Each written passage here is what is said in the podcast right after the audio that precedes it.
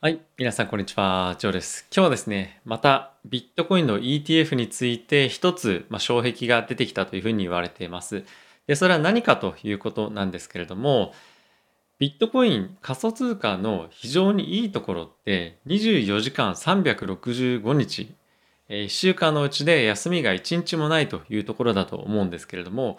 この、まあ、本当に世界で最も流動性のある資産というふうに言われているこの仮想通貨なんですけれども、まあ、そこがあだとなって、この ETF に今、なれるか承認されるかどうかっていうところが、えー、今、まあ一つの話題になっているというふうに言われていますと。で、やっぱりここ最近の値動き見てもそうなんですけれども、ビットコインってよく、まあ、週末動くっていうふうに言われますよね。で、英語ではですね、サンデーエフェクトというふうに言われていて、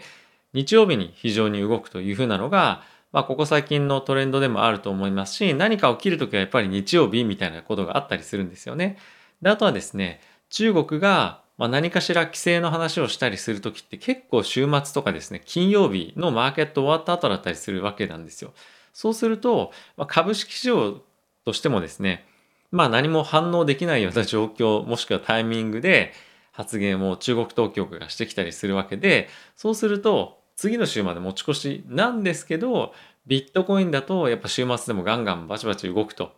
で、そういったこともあってやっぱりいろんな方面からニュースが出たりとか、まあいろんなその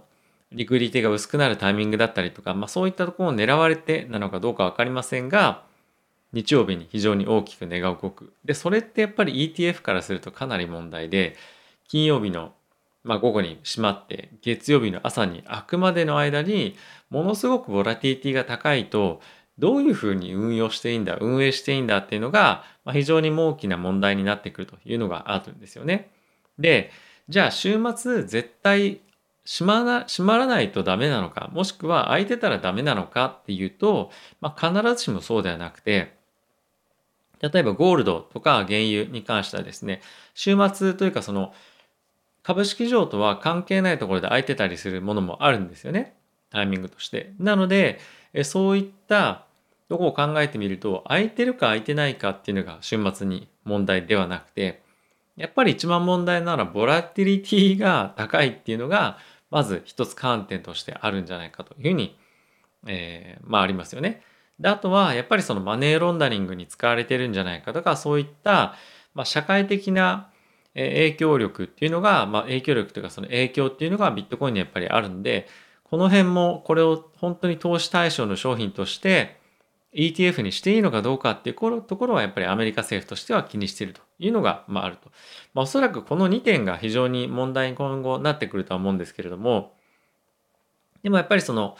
犯罪に使われるかどうかっていうところに関しては、現金っていうところの方が、まあ、現金っていうかその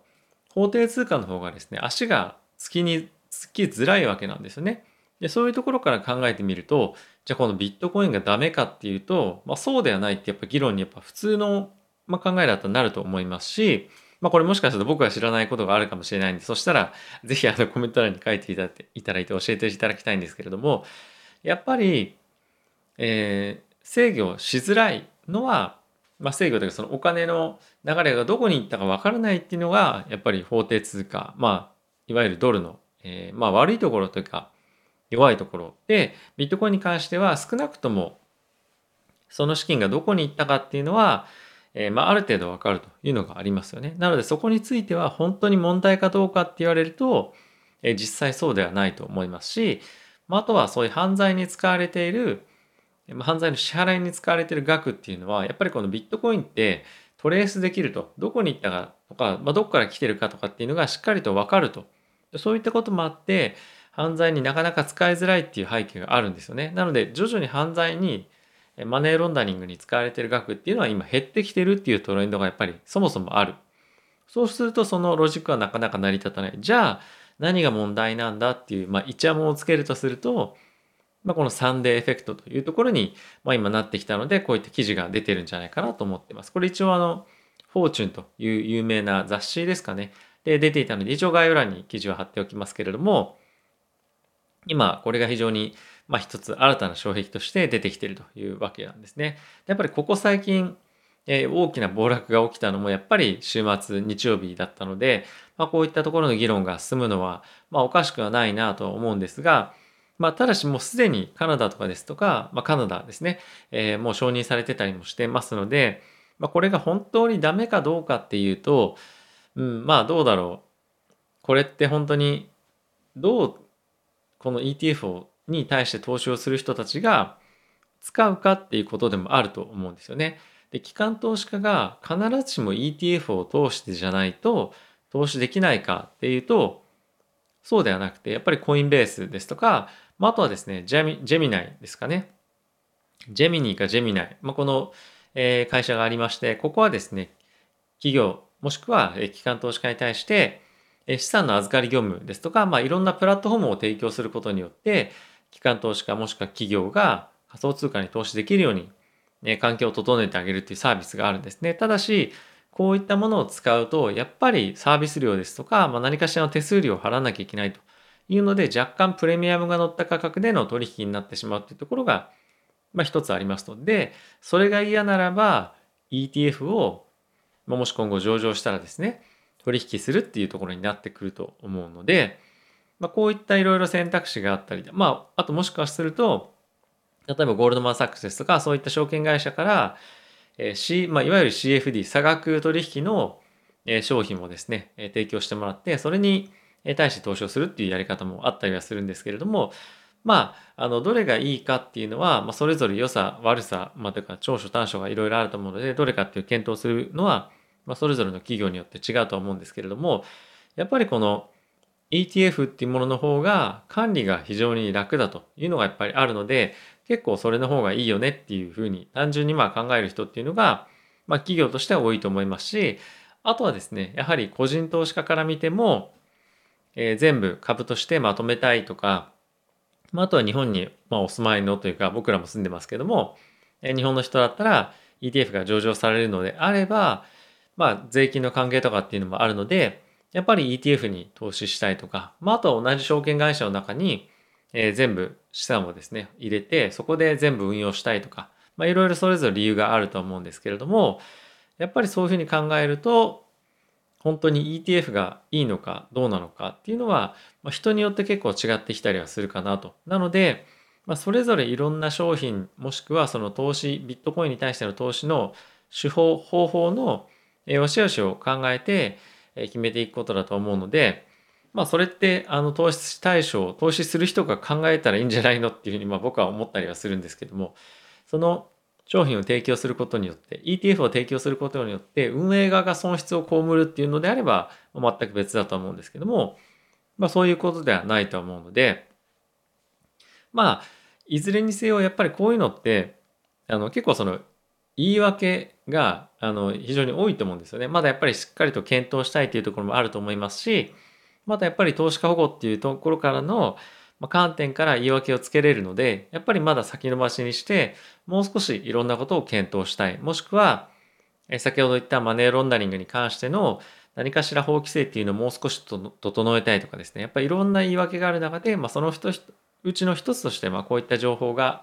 上がってきてるんじゃないかなとは思っています。いずれにせよ、まだイエスと承認しますっていうふうなのが、やっぱりそんなには早く来ないっていうのが、まあ、こういったところからも見受けられるんじゃないかなとは思うんですが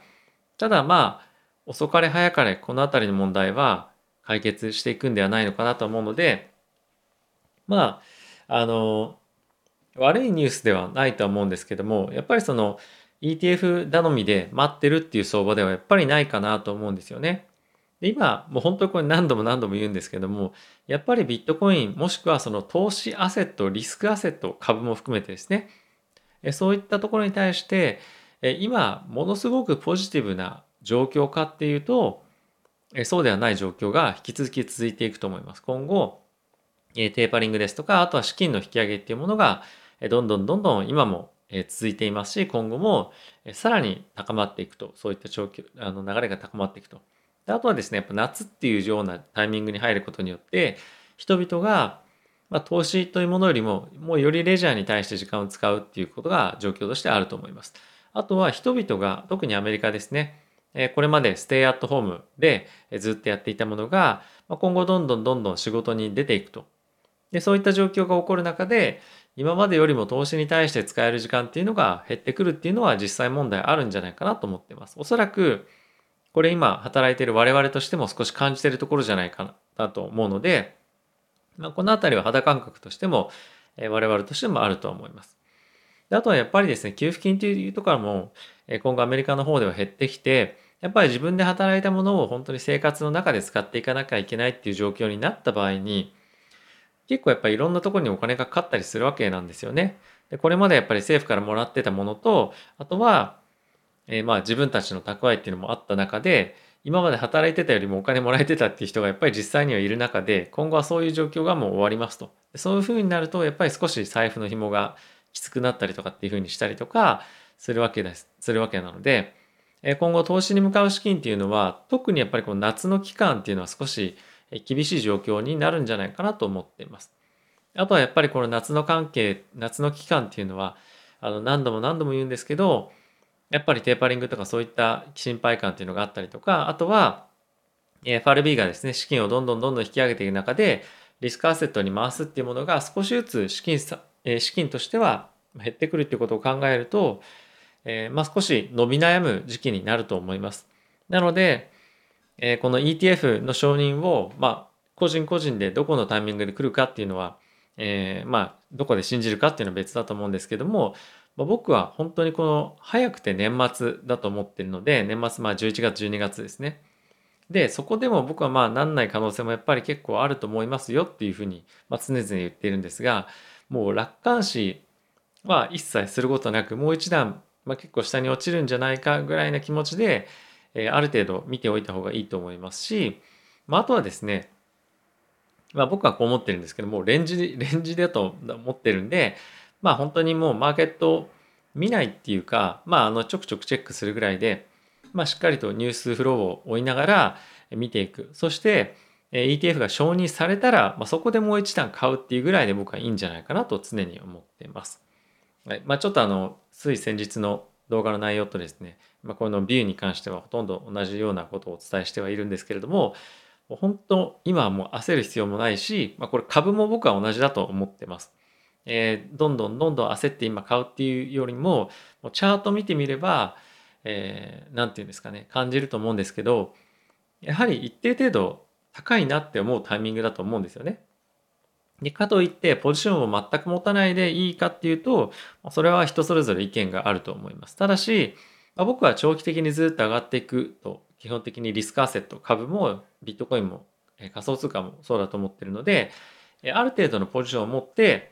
あとはしっかりキャッシュを持っていいタイミング自分がここだったら自信持ってリスク取れるっていうタイミングでお金を入れていくっていうのが、まあ、今は正しい、えー、まあ、正しいっていうかあのいいスタンスなんじゃないかなと思ってます。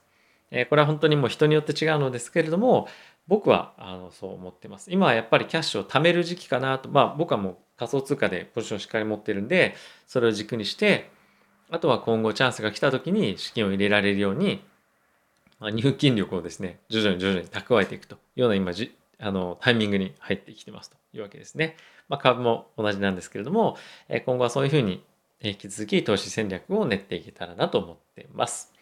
今後もこのような情報をですね、皆さんに提供していきたいと思いますので、ぜひチャンネルの応援してくださるよという方はですね、チャンネル登録していただいて、あとはベルボタンも押していただけると本当に励みになります。助かります。あとはですね、こういった情報非常にえー、面白かった、興味深かったという方はですね、えー、ぜひグッドボタンも押していただけると、えチャンネルのサポートになりますので、よろしくお願いいたします。ではまた次回の動画でお会いしましょう。さよなら。